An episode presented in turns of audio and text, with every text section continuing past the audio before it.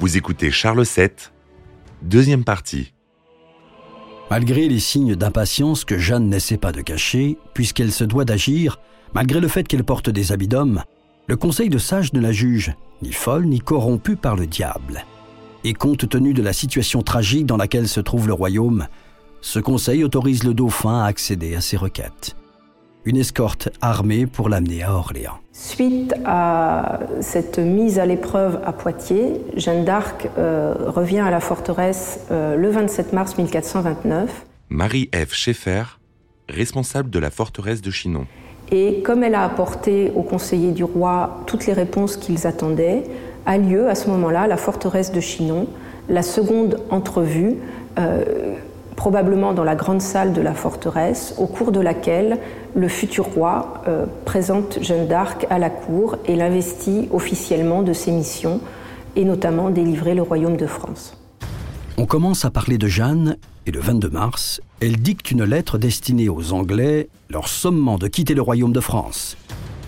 Ils vont eux aussi commencer à parler de plus en plus de la pucelle. En effet, une opération de communication à grande échelle est lancée à travers le royaume et au-delà. Jeanne devient une bergère afin de mieux coller à l'imagerie biblique. On adjoint au dossier de propagande des prophéties qui évoquent une vierge en armes et la libération du pays. On fait le récit du parcours de Jeanne de Vaucouleurs à Poitiers en passant par Chinon, en y ajoutant quelques épisodes merveilleux. On conclut avec la lettre de Jeanne aux Anglais et qu'après leur réponse insultante, Jeanne se dirige vers Orléans avec un étendard blanc. Il faut toujours rappeler, quand on parle de Jeanne d'Arc, que ce qu'il y avait de curieux, c'est que la cour de Charles VII était plutôt dépravée. Jean-François Beige, écrivain. Euh, plutôt euh, mauvaise chrétienne, dirait-on aujourd'hui. Et euh, le clan de, de la vertu, c'était plutôt le clan adverse. C'est ça la, la, singularité de, de Jeanne d'Arc, c'est qu'elle apporte une image de pureté au, clan, au camp euh, le plus, euh, le moins vertueux en apparence. Jeanne suit une préparation militaire sommaire. Alors qu'elle excelle à cheval, les rudiments qu'elle apprend sur l'utilisation des armes ne lui permettent pas de rivaliser avec les professionnels de la guerre. Elle reçoit une armure, une épée et un étendard dont elle choisit la scène. Les images de la Vierge et du Christ lors du jugement dernier bénissant des fleurs de lys portées par les deux archanges avec l'inscription Jésus-Maria. Orléans et son bâtard l'attendent impatiemment. Fin mars, désespéré, la ville a envoyé une ambassade à Philippe le Bon. Orléans est prête à se soumettre au duc de Bourgogne plutôt qu'aux Anglais. Il faut à Philippe l'autorisation du duc de Bedford qui se moque des prétentions de son allié. Le 17 avril, le contingent bourguignon quitte le siège, laissant les effectifs anglais à leur blocus, de moins en moins étanches. Côté français, des renforts se constituent à Blois. Parmi toutes ces bonnes nouvelles, celle qui redonne le plus de baume au cœur des Orléanais est que parmi ces renforts se trouve Jeanne. On a entendu parler d'elle et son charisme va faire de cette armée de secours une machine de guerre où les blasphèmes sont interdits. Il faut savoir qu'on ne dispose euh, que d'une seule image euh, de Jeanne d'Arc exécutée de son vivant, et c'est un petit croquis euh, exécuté par un greffier du Parlement de Paris. On n'a pas d'autre image de, de, Jeanne d'Arc de son vivant. Ce détail fait que l'image de Jeanne d'Arc, ou l'image qu'on nous donne de Jeanne d'Arc, a varié au cours des siècles. On a par exemple au XVIIe et au XVIIIe siècle l'image d'une héroïne très féminine, presque une courtisane, euh, habillée avec des robes, avec des cheveux longs et bouclés, et qui porte souvent un élégant chapeau à plumes, euh, qui est en fait son panache, le symbole de la victoire à l'époque. Ce n'est que euh, à la fin du XIXe siècle euh, que Jeanne d'Arc va acquérir une image un petit peu plus militaire, et c'est sans doute lié au, au, conflit, et notamment à celui de 1870 où elle est davantage représentée en armure intégrale et avec des cheveux courts. Quand le bâtard d'Orléans sort une nouvelle fois de sa ville pour aller à la rencontre de Jeanne le 29 avril, elle est en colère, impatiente de traverser la Loire et de se rendre dans la ville assiégée. La ville est prise d'assaut. Les Anglais ont décidé de faire une ceinture, une ceinture hermétique autour d'Orléans pour éviter que, l'on puisse en sortir et qu'on puisse rentrer. Mais Jeanne d'Arc réussit donc à apporter des vivres et à franchir euh, toutes ces petites bastilles que les Anglais avaient placées autour de la ville. Jeanne est accueillie par une foule en liesse. Pourtant, elle ne décolère pas. Tenue à l'écart de la stratégie, elle attend le 4 mai avant de livrer son premier combat. on attaque une des bastilles du dispositif anglais sans la prévenir. Tandis que l'offensive sans Jeanne échoue, une contre-attaque avec elle finit par le démantèlement de la fortification anglaise. Alors que rien ne, pouvait penser, ne laissait à penser qu'elle était un grand stratège. Elle va lui dire c'est là qu'il faut attaquer, c'est là qu'il faut, c'est la tour, c'est les tournelles qu'il faut prendre, etc., etc. Parce que Dieu me l'a dit. Et en effet, tout s'accomplit euh, comme euh, Dieu le lui a dit. Jeanne n'avait jamais été confrontée à autant de souffrances en même temps. Mais les Bastilles vont maintenant tomber comme des dominos. De 6 mai, une seconde cède comme la première à partir de l'arrivée de Jeanne.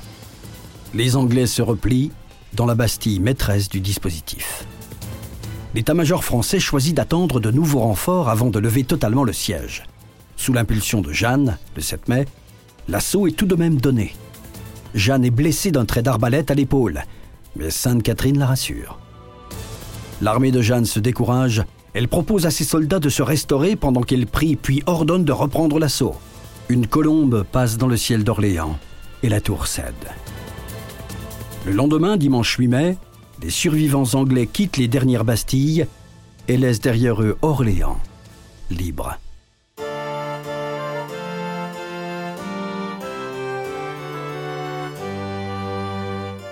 la première mission de Jeanne est accomplie. C'est aussi le signe que tout le monde attendait. La levée du siège n'est pourtant pas un miracle. Elle s'explique d'un point de vue de la stratégie militaire, d'effectifs déjà réduits. Les Anglais se sont éparpillés à l'intérieur d'un dispositif incomplet. Il a suffi d'un peu de folie pour réveiller des forces vives seulement endormies. Les succès militaires qu'on attribue à Jeanne d'Arc hein, euh, ne doivent pas être attribués seulement à Jeanne d'Arc. Xavier Hélary, maître de conférence. Il procède également des chefs militaires recrutés euh, par Charles VII. Mais Jeanne d'Arc a eu un rôle charismatique, un rôle de meneuse d'hommes en quelque sorte, qui a euh, véritablement enflammé le courage et le, la vaillance des soldats français. Des vassaux, des villes, et même un duché, celui de Bretagne, rejoignent la bannière du dauphin et l'étendard de Jeanne. La logique veut maintenant que l'on s'attaque aux places que l'ennemi tient autour d'Orléans. Au nombre de trois, ces places tombent l'une après l'autre, entre le 12 et le 17 juin. La levée du siège d'Orléans initie une série de victoires. D'abord la libération des places euh, de la Loire comme Main-sur-Loire, Beaugency et Jargeau. Puis c'est la grande bataille rangée de Patay les Anglais n'ont pas le temps de se réorganiser. Après cette série de sièges, Jeanne va livrer sa première bataille rangée, une bataille en bonne et due forme, et révélatrice du choix de Dieu. Entre Orléans et Paris, le 18 juin, la bataille de Patay lave l'affront de Crécy, de Poitiers et d'Azincourt. Malgré son étendard, Jeanne est à l'arrière-garde, mais c'est bien poussé par l'euphorie contagieuse accumulée depuis Orléans que les victoires sont françaises. 100 fois plus de morts anglais. Quel que soit le chiffre, Dieu est du côté des Français. Patay est, pour Jeanne d'Arc, un triomphe qui doit conduire le dauphin au sacre. Or, la route qui mène à Reims est territoire bourguignon. Devant les hésitations de Charles et la prudence de ses conseillers, Jeanne cherche le réconfort en dormant à la belle étoile pendant deux nuits. Le gros des troupes est de son côté on finit par répondre à l'appel de l'armée qui veut être celle du sacre. Charles a la clairvoyance de promettre l'amnistie à toutes les villes qui avaient oublié qu'elles étaient françaises. Après Auxerre le 3 juillet, c'est Troyes une semaine plus tard qui accepte de reconnaître ses erreurs, tout un symbole pour la ville du traité de 1420 ruse encore, psychologie et persuasion et conviction de Jeanne d'Arc. Troyes, Troyes était une place forte, solide. Michel de Decker, écrivain d'histoire. Eh bien, elle va voir le, gouverneur de, la place forte de Troyes en lui disant écoutez, euh, ça risque, on va mettre Troyes à feu et à sang, on va envahir la ville, alors que on peut passer paisiblement si vous nous accordez, euh, si vous nous hébergez quelque temps. Et le gouverneur, qui préférait que la ville ne fût pas pillée, va en effet euh, céder aux injonctions de la petite Jeanne d'Arc et ensuite direction Reims. Et la semaine suivante, le 17 juillet 1429, le dauphin devient définitivement Charles VII. Les Valois auront leur dynastie grâce à Jeanne. Il semble que le peuple rassemblé sur le parvis de la cathédrale de Reims acclame davantage Jeanne la Pucelle que Charles le roi. Voilà pour le spirituel, mais pour le temporel, reste une capitale à reconquérir. Or, la guerre civile n'est toujours pas terminée. Paris est toujours sous influence bourguignonne et Bedford a eu le temps de réorganiser la défense de la ville. Tandis que Jeanne veut s'appuyer sur la dynamique actuelle, Charles VII privilégie la négociation avec Philippe le Bon avant de vaincre définitivement les Anglais. Durant le mois d'août, malgré la division, l'armée du Sacre progresse tout de même sous l'impulsion des partisans de l'action.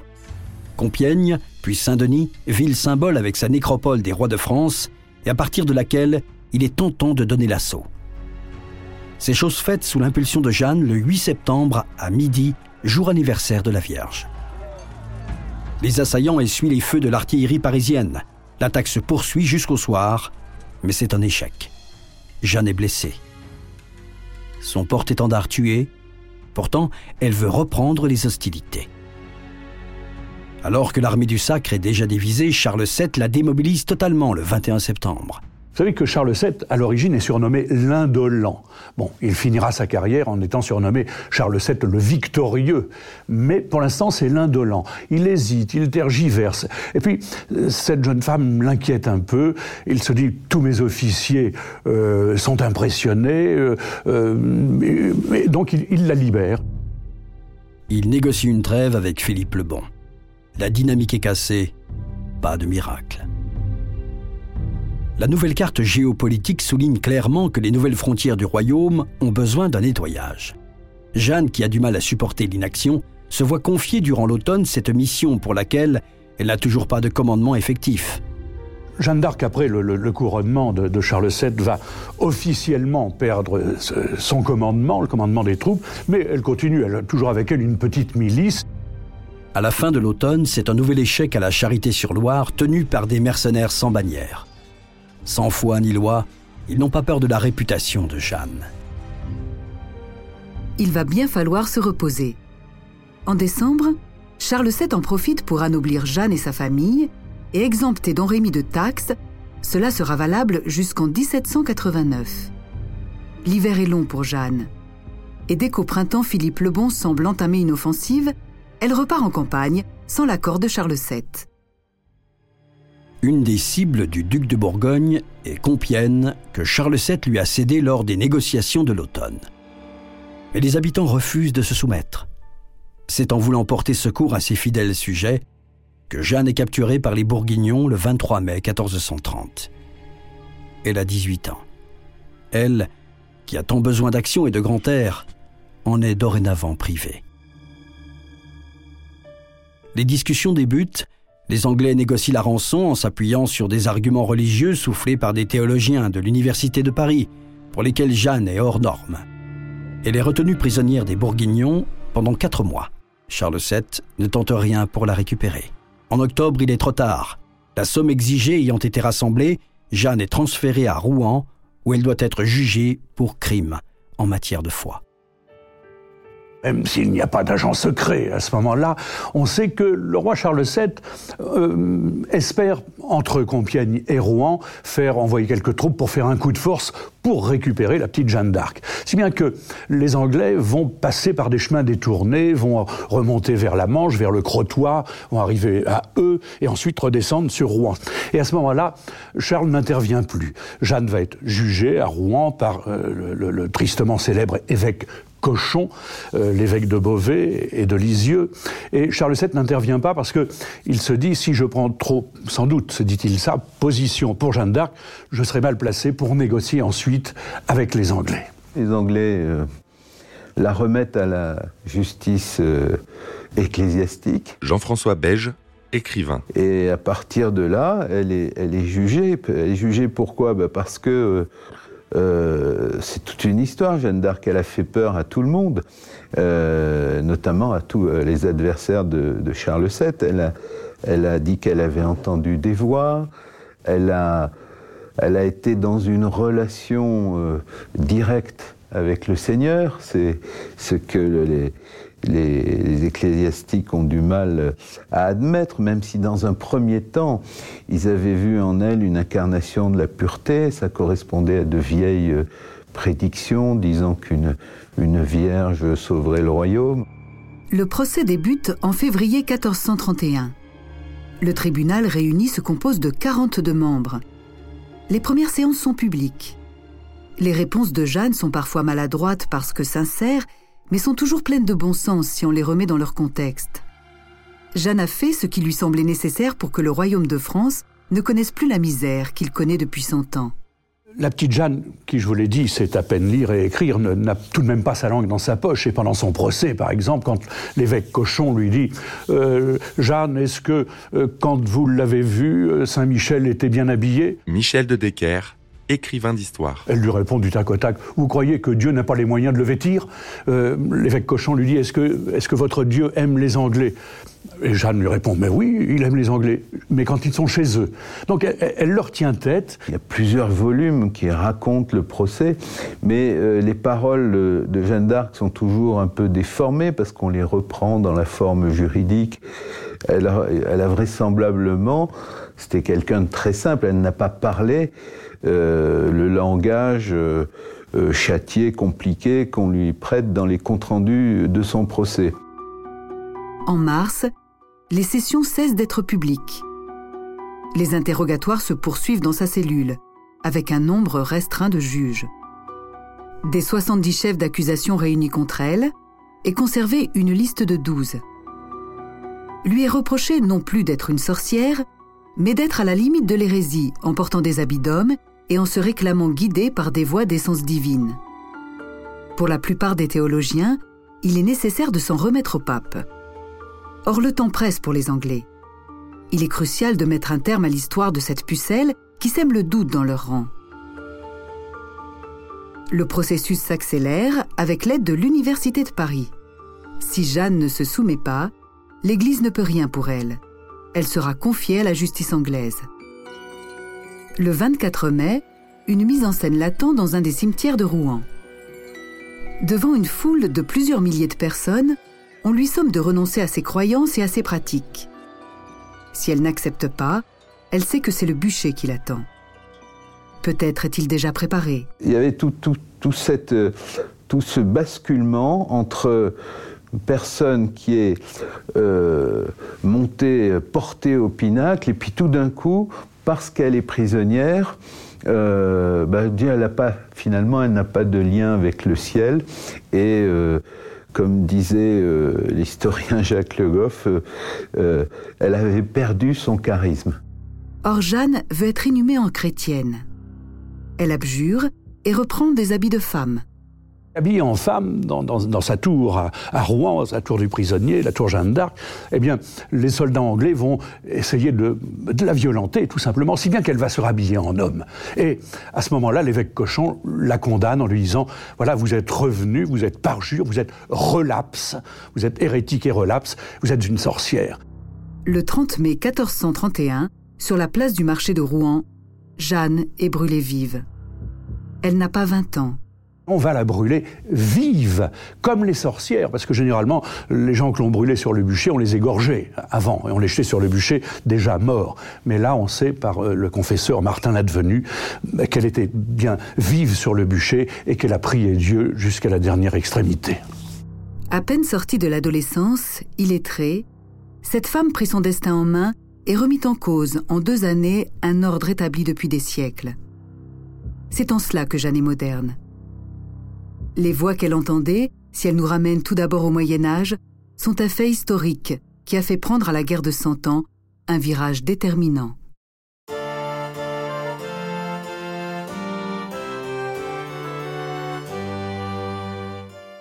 La position de Philippe le Bon a été terriblement fragilisée depuis l'intervention de Jeanne et la politique diplomatique patiente de Charles VII porte ses fruits. Elle lui permet de réorganiser les finances et une armée qui devient permanente. En 1435, il regrette publiquement la mort de Jean sans peur et signe avec son fils le traité d'Arras. La guerre civile débutée en 1407 est terminée. C'est la fin de l'alliance anglo-bourguignonne et un changement radical dans les rapports de force.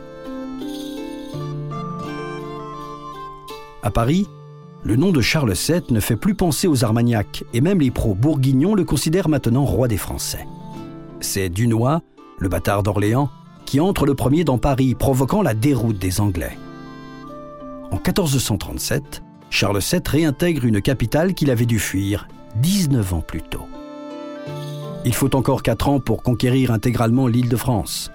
Le temps de réorganiser et de stabiliser cette nouvelle situation, Charles VII s'attaque ensuite à la Normandie et au littoral aquitain.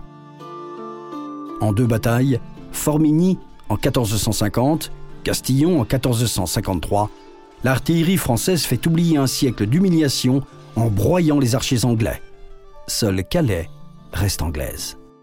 La guerre de Cent Ans s'est poursuivie bien au-delà de la mort de Jeanne d'Arc. Hein. L'épopée joannique a été très courte, hein. elle a duré à peu près deux ans et elle s'est achevée par la mort de Jeanne d'Arc en 1431. Marie-Ève Schaeffer, responsable de la forteresse de Chinon. Donc après la mort de Jeanne d'Arc, le roi de France a mis plus de 20 ans pour reconquérir euh, le reste du royaume euh, de France et notamment pour euh, rentrer à Rouen, qui est le lieu où Jeanne d'Arc a été brûlée. Quand Charles VII va finir par mourir pour laisser la place à, son fils, le dauphin Louis XI, eh bien, Louis XI va hériter euh, un royaume qui n'est pas en mauvais état du tout parce que euh, l'intégrité territoriale est, belle. Il a réussi euh, à, vraiment avoir des frontières intéressantes. Ensuite, il a créé des manières de parlement. Il a créé une monnaie qui est assez saine. voilà, le pays est devenu un pays en voie de modernité et son fils Louis XI achèvera précisément euh, d'en faire une puissance moderne. En 1456, Charles se décide enfin à faire un geste pour la mémoire de Jeanne. Un deuxième procès afin de la réhabiliter. Les témoignages émus de celles et ceux qui l'ont connue se succèdent, à commencer par sa mère qui s'adresse directement au pape. Celui-ci annulera le jugement prononcé à Rouen 25 ans auparavant. Il faut quand même montrer un peu de reconnaissance parce qu'autrement, c'est l'image de Charles VII qui sera altérée. On dira qu'il ne reconnaît pas celle qu'il a fait roi. On va re-questionner, refaire un procès, et puis euh, Jeanne sera en effet blanchie de, tout soupçon, mais il faudra attendre la fin du 19e et le 20e pour qu'elle puisse monter sur les hôtels et devenir la patronne euh, de la France Sainte Jeanne d'Arc. Un troisième procès celui de la canonisation fait de Jeanne une sainte. Nous sommes en 1920 et toutes les églises de France lui font alors une place au milieu d'autres icônes qu'elle adorait.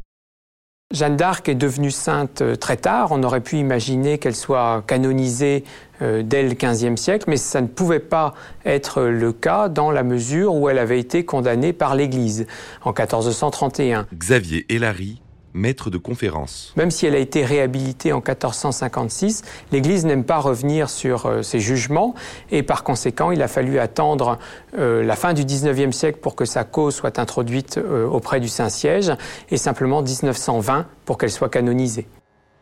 Le royaume n'est plus, il est devenu république et s'accorde désormais au féminin comme la nation.